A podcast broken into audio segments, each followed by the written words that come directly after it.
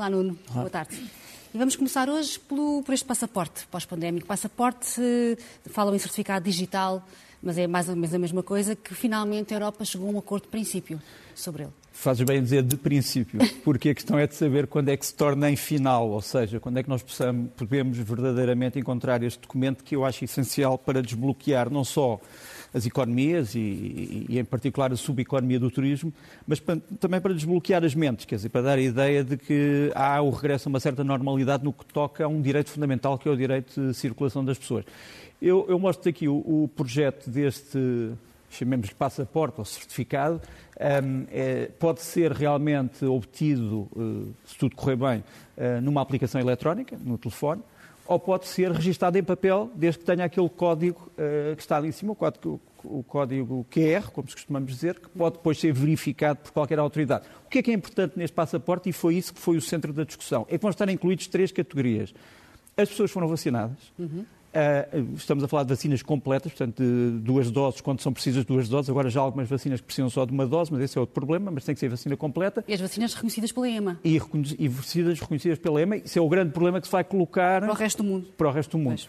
Depois o problema de saber o que é que acontece às pessoas que ainda não foram vacinadas, mas que têm anticorpos por já terem sido infectadas e terem, estado, uh, e terem sido consideradas curadas. Também vai estar incluído esse capítulo. O terceiro, os testes, quer dizer, as pessoas que não estão nem vacinadas, nem têm anticorpos reconhecidos, vão ter que mostrar que tiveram um teste uh, negativo. E, portanto, este documento parece-me essencial. É evidente que agora temos os vários crivos, o Parlamento Europeu, depois a decisão final do Conselho e, enfim, depois as condições técnicas de cada país. Já foi dito, mais ou menos veladamente, que alguns países estão preparados para isto, outros não estão, dentro da União Europeia. Uhum. Depois o problema essencial que levantaste aqui, que é o de saber como é que isto funciona em terceiros quer dizer, na Ásia, como é que funciona eh, nos Estados Unidos, eh, na América em geral, eh, mas que é uma ótima notícia, é uma ótima notícia. Muito bem.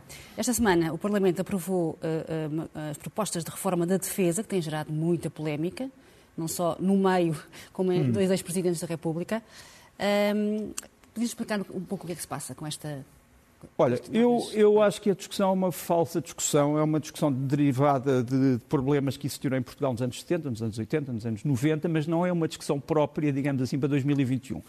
E, e também acho que os vários atores, sobretudo tendo em conta a solenidade da, da, questão e da instituição, se deviam conter na linguagem. Mas isso é uma opinião própria, uma questão estética, se quiseres assim. Todas as pessoas acreditam, acham, que não faz sentido falar em três ramos com as chamadas autoridades separadas se esses ramos não tiverem meios, nem puderem fazer nada. Quer dizer, de que é que me, que é que me serve ter quartéis do norte ao sul do país se os quartéis estiverem desertos? De que é que me serve ter no papel eh, uma unidade se, se sei que essa unidade não tem militares? Quer dizer, portanto, a, questão é saber como é que nós nos adaptamos à realidade e a, aquilo que tem sido adquirido nos últimos 20 anos, 25 anos, é de que temos que ter cada vez mais junção de forças. Quer dizer, as forças têm que se ajudar umas às outras, os ramos têm que se ajudar umas às outras, uns aos outros. Eu tenho aqui um símbolo que é o, a visita, enfim, não só do Presidente da República, do Ministro da Defesa, Chefe de Estado-Maior-General das Forças Armadas, que neste momento vai ser uma peça fundamental na reforma e, portanto, isso também tem, tem a ver com os seus poderes. Há pessoas que acham que não devia ter os poderes que tem, eu acho que tem que ter esses poderes.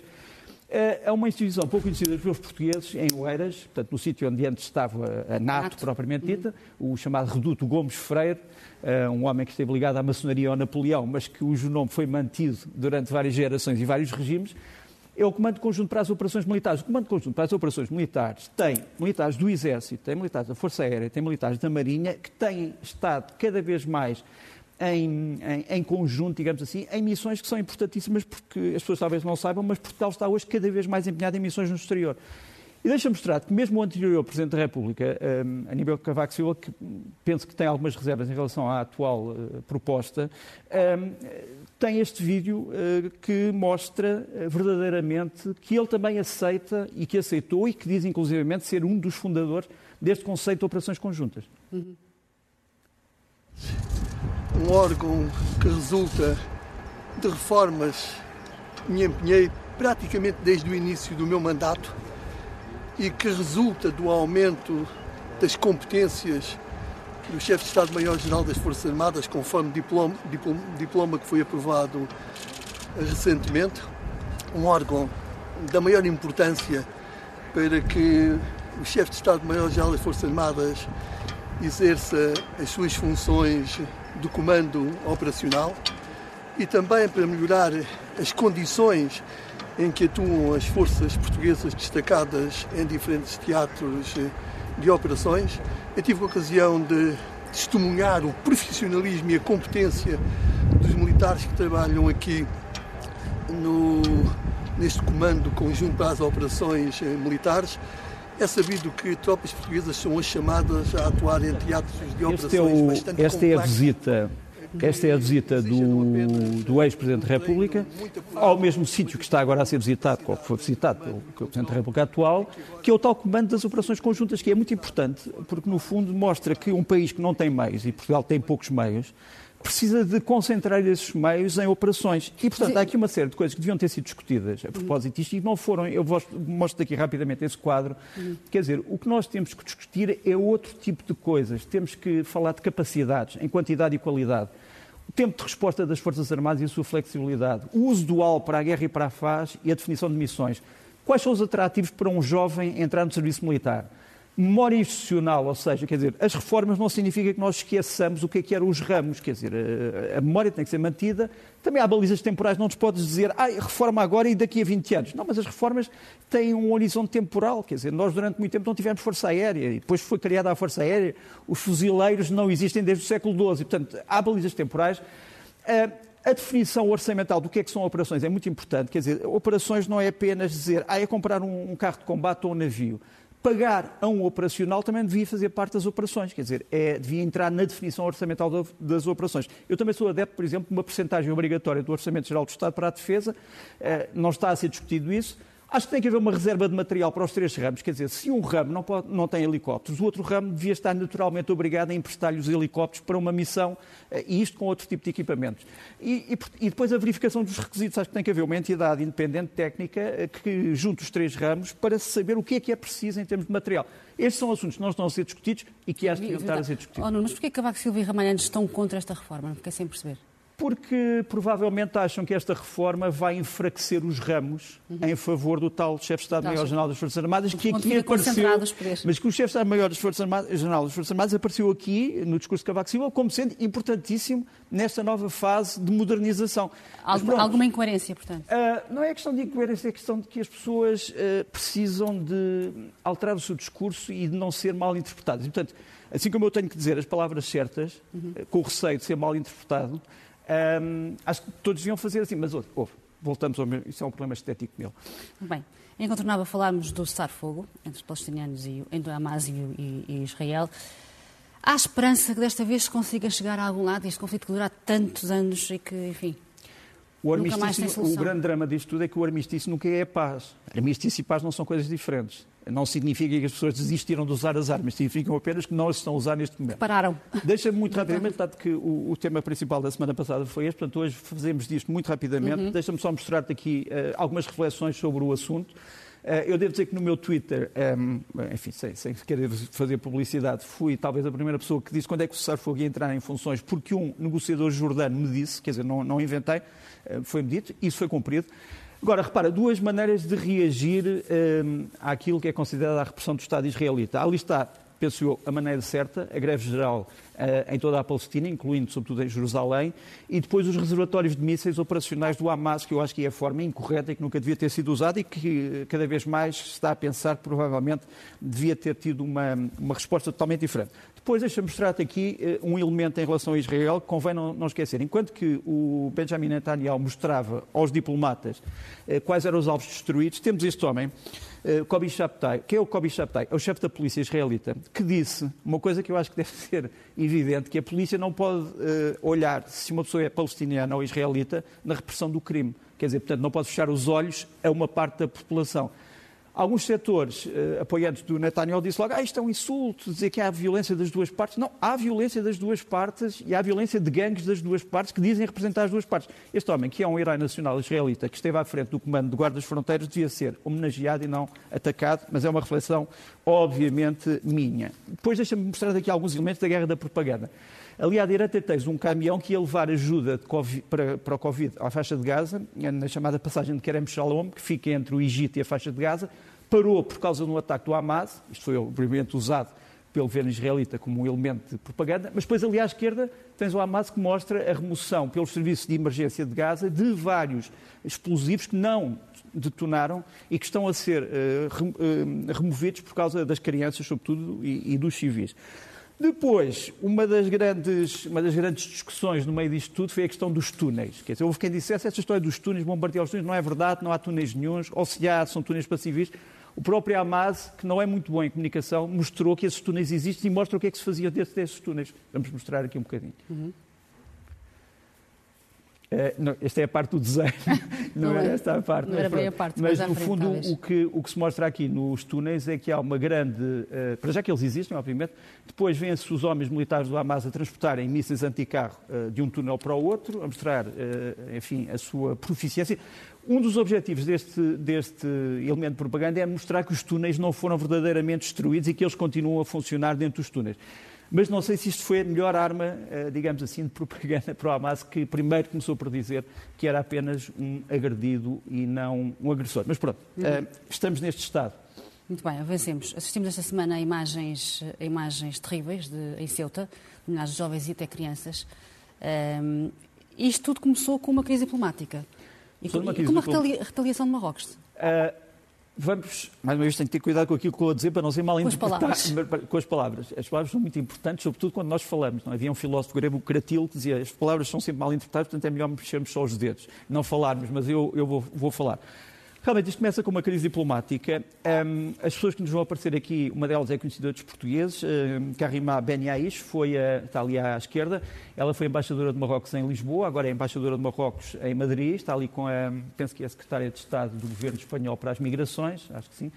E uh, essa senhora, que é uma excelente diplomata, foi chamada de urgência a Rabat, porque diz que o Estado espanhol colaborou num crime, que foi deixar entrar este homem, chamado Brahim Gali, com passaporte falso, para tratamento num hospital espanhol, sendo que ele é acusado de crimes contra a humanidade e genocídio, porque ele é um dos líderes da Frente Polisária. A Frente Polisária acusa Marrocos de genocídio, Marrocos acusa a Frente Polisária de genocídio.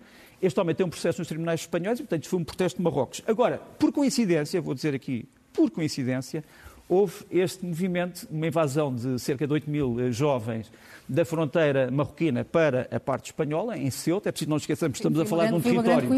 Estamos a falar de um território do norte da África.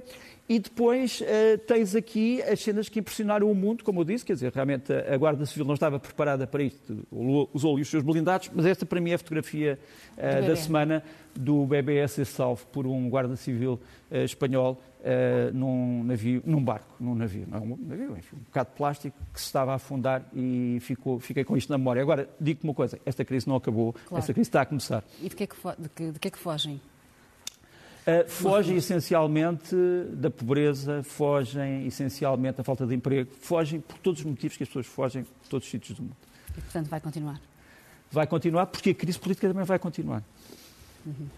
Bem, passemos então a Moçambique, Moçambique, mais uma vez, não é? E esta semana uh, recebeu uh, várias promessas de ajuda. Tens, tens, disseste as palavras exatas, várias promessas. Estamos mais uma vez, eh, promessas, promessas. não há datas para estas promessas, mas a verdade é que houve uma, em Paris um, um, uma grande cimeira internacional promovida por Emmanuel Macron sobre as dívidas dos países africanos. Moçambique esteve uh, na, enfim, na boca de todo o mundo. Não sei se podemos tirar só o título de baixo, só para se ver a, a, melhor a, eh, aquilo que foi prometido, digamos assim. Portanto, foram feitas promessas de segurança e defesa e promessas políticas, promessas de parte a parte. Quer dizer, Moçambique prometeu algumas, prometeu algumas coisas, a França e outros países prometeram outras. Por exemplo, eh, maior empenhamento das forças francesas do FAFSOI, eh, que é a força mais próxima, no treino, no treino de forças moçambicanas e na patrulha oceânica. Vai, sobretudo, recair essa responsabilidade no chamado Grande 2, que é o, o regimento de de, da Marinha paraquedista, que é uma unidade específica dos, das Forças Armadas francesas, que está na Ilha de Reunião. E, portanto, eles vão ser um, um instrumento importante. A maior cooperação entre os serviços de informações, já, já andamos a ouvir falar disto há, há dois anos, um, uma maior, um maior acesso de Moçambique ao chamado Etidal, que é um centro antiterrorista de Rabat, na Arábia Saudita. A França, em princípio, vai integrar uh, a unidade de segurança de, de, da União Europeia que vai estar em Moçambique. Essa unidade de segurança vai ser mais rápida. Tem que haver uma coordenação entre a SADEC, a União Europeia e a União Europeia no treino militar dos moçambicanos. As grandes empresas de exploração, a Total, a Technic e a Saipem, que estão na, na, na, zona do gás, vão ter um sistema comum de segurança, que não tinham até agora. vai haver uma manutenção da zona limítrofe de segurança industrial, mas não vai ser alargada, quer dizer, os civis não vão ser desalojados por causa desta, uh, desta zona de segurança. E vai haver reequipamento das forças de segurança de Moçambique, em várias áreas, de destes falamos. Na parte política, que é importante, proteção às organizações não governamentais, reforço do Fundo ADIN, que é um Fundo de Desenvolvimento de Moçambique, do Norte, e a transformação do gás natural livre feito num gás mais ecológico. E, por fim, a manutenção dos apoios do Banco Mundial. Deixa-me muito rapidamente só aqui uhum. mostrar-te umas, umas imagens. Esta é uma forma de cooperação que a França tem usado em relação a Moçambique. Isto são forças do tal FAFSOI com fuzileiros uh, moçambicanos. Isto vai ser, em princípio, reforçado. Se houver dinheiro e se houver também disponibilidade francesa. Foi discutido muito este relatório nesta cimeira. É um relatório do Banco Mundial sobre a maneira de transformar o gás natural liquefeito num gás verde ou seja, que não imita carbono, que passe uh, da atual realidade que emitir pouco carbono, ou, ou, menos do que o petróleo, para zero carbono. Se isto for conseguido, obviamente que é uma grande Sim, notícia para Moçambique, porque será, obviamente, a transformação do seu gás num produto apetecível uhum. nos critérios da Cimeira de Paris. Este também é um sinal de modernidade e de tranquilização. É a chegada deste navio Scandi África, que é de uma organização chamada Saipem, que está também a fazer eh, instalações submarinas em Cabo Delgado. Estava em Maputo por causa da, da ofensiva sobre Palma, regressou a Cabo Delgado e acho que todos eh, saúdam este regresso à normalidade. São boas notícias para Moçambique, portanto. Bom, vamos às fotografias e aos vídeos que marcaram esta ah, semana. Ah, deixa-me só dizer ah. uma coisa, esqueci-me de uma coisa totalmente. Infelizmente, já tinha dito isto na semana passada, continua raptada, desaparecida, sem sabermos onde é que está, uma cidadã portuguesa que foi raptada em Moçambique há mais de um mês eh, eu espero que Moçambique perceba que é muito importante nas relações com Portugal que esta cidadã possa ser, eh, possa ser resgatada eh, com vida. Muito bem. Vamos então às fotografias e aos vídeos que marcaram esta semana e começamos por um encontro na capital islandesa, é isso? É verdade. Entre os dois líderes da diplomacia dos Estados Unidos e da Rússia, portanto, Tony Blinken e Sergei Lavrov, vês que aqui a, a reunião é muito distendida para quem diz que há uma guerra surda entre, estes dois, entre as duas potências. Depois aqui uma imagem que, que tem para mim um significado algo pessoal. Este homem chama-se um, Sarafula Parachá, é um homem já na sua terceira idade, foi um dos primeiros prisioneiros que eu encontrei em Guantánamo, quando assim que foi fazer uma reportagem em Guantánamo. Lembro-me de o ter saudado, ele estava agrilhoado e de, eu, eu, eu, pedi licença para um dos guardas para saber se o podia saudar e ele saudou-me de, de volta. Este homem foi libertado esta semana, ao fim de muitos anos, dezenas de anos, sem nenhuma condenação, sem nenhuma acusação. Eh, é um comentário apenas que eu deixo. Deixa-me mostrar-te este outro homem, chama-se Jesus, chamava-se, ah, não, perdão, este é o, sim, é, passei à frente. Este homem chamava-se Abubakar Shekau, era o líder de uma das fações do Boko Haram na Nigéria, responsável por muitos atos criminosos. Uhum. Ele foi morto, já foi declarado morto muitas vezes, mas desta vez foi mesmo morto por quem? Pelo Daesh, pelo dito Estado dito Islâmico, que o achava demasiado brutal. Incrível. Uh, portanto, é uma, uma, nota que eu dei. Isto passou-se na, na, Nigéria. Temos ali as forças do Daesh e temos o Abu Bakr Shekau com cara de poucos amigos. Uh, realmente, como se costuma dizer, quem vive pela espada morre pela espada. Este é o homem que eu falava há bocado, Jesus Santrich. Ele era um antigo homem das Farc, portanto, as guerrilhas que combatem o governo uh, colombiano. Decidiu não aderir à paz, manteve-se no país que o apoiava, que umas selvas uh, da Venezuela, mas entretanto a Venezuela acha que ele é um homem uh, extremista, queria expulsá-lo, ele emboscou soldados da Venezuela, do governo Maduro, que lhe tinha dado no fundo apoio, e acabou por ser abatido na Venezuela. Uh, e está aqui um apoio do Partido Comunista Venezuelano, que está na oposição ao Maduro neste momento, a favor do centrista. Temos ali o, o mapa do sítio onde ele foi abatido. Muito rapidamente ainda, uhum. uh, estas imagens de Marcelo Rebelo de Sousa na Guiné, uh, alvo de uma... Apoteose português. Uh, nenhum Presidente da República Portuguesa visitava a Guiné-Bissau desde Mário Soares, e portanto temos aqui estas imagens. Uhum. E depois são mais algumas imagens, muito rapidamente. Uhum. Um, temos esta imagem de Budapeste, do Danúbio, manobras manobras eh, militares entre a Hungria e os Estados Unidos contra terroristas no Danúbio. Esta é uma das grandes cidades da Europa, como todos sabemos. E, por fim, um, eh, o anúncio de Radovan Karadzic, que era, como tu sabes, o chefe de uma facção sérvia na Bósnia, que é condenado por um tribunal internacional por, muito, por quase 40 anos de prisão, vai ser enviado para esta prisão do Reino Unido. Isto passa-se 30 anos depois do começo da guerra nos Balcãs, pelo fim da Jugoslávia, e, e, e 25 anos depois do fim do cerco de Sarajevo, que custou a vida a tanta gente. As pessoas, se calhar, ainda se lembram desta canção. É uma canção dos UHF. Hum.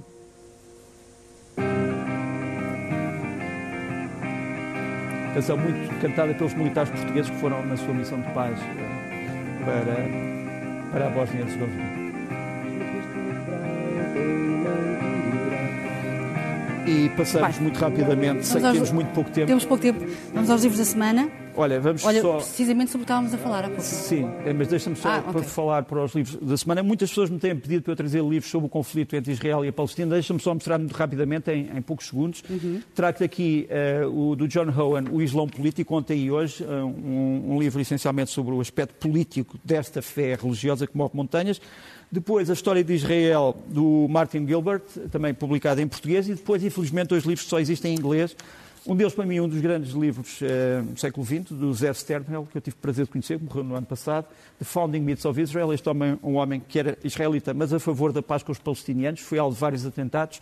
E, e por fim, do Zaki Shehab, uh, também um jornalista que eu conheço bastante bem, um jornalista árabe, uh, Inside Hamas, dois livros que eu acho que deviam ser urgentemente traduzidos para português para perceber melhor este conflito. Muito bem, e os filmes da semana? Olha, muitos uh, filmes da semana. Temos este filme Tesla, sobre um dos grandes inventores mais enigmáticos do século XX, uh, com o Ethan Hawke, uh, essencialmente um homem que os croatas dizem que é croata, os sérvios dizem que é sérvio, os americanos dizem que é americano, e que fez grandes descobertas à volta da eletricidade. E depois um segundo filme, a continuação de Um Lugar Silencioso, Uhum. Para mim é um dos grandes filmes de dita ficção especulativa ou científica eh, de há poucos anos. A segunda parte vem agora aí. É um filme imperdível, mas eh, previno que é um filme que vai ser olhado com grande nervosismo, que é muito difícil resistir a este filme. Muito bem. É a história, a história de uma terra que foi, a terra foi invadida, não sabemos porquê, e todos temos que nos manter silenciosos, porque depois o resto é melhor ver o filme. Melhor ver, depois estragamos tudo. Muito bem, sugestões da semana. Música. Olha, muito rapidamente, este uhum. jovem violinista toca barro, mas toca também Carlos Paredes, é o André Gaio Pereira, que vai no dia 28 de maio ao Museu Nacional de Arte Antiga. Uhum.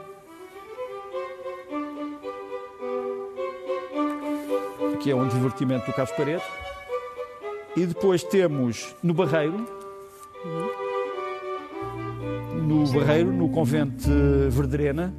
Eh, também no dia 28, eh, para quem quer outro tipo de música, os Biduet são dois, dois grandes músicos portugueses que já andam nisto há muito tempo e aqui tocam uma homenagem ao Charlie Haddon e ao uh, Michael Brecker, dois grandes dos jazz já desaparecidos. Portanto, eles vão no dia 28 ao Barreiro, ao Convento Verde.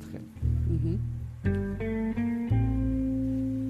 E queria acabar, em grande, acho eu, com o novo trio do Mário Lajinha, uh, que lança agora um CD chamado Atlântico, e isto vai-se passar na Casa da Cultura de Ilhavo, também no dia 28. Mas só para mostrar, três sítios totalmente diferentes de Portugal, dá concertos de vários Finalmente há concertos, não é? Já Finalmente há concertos. Exatamente.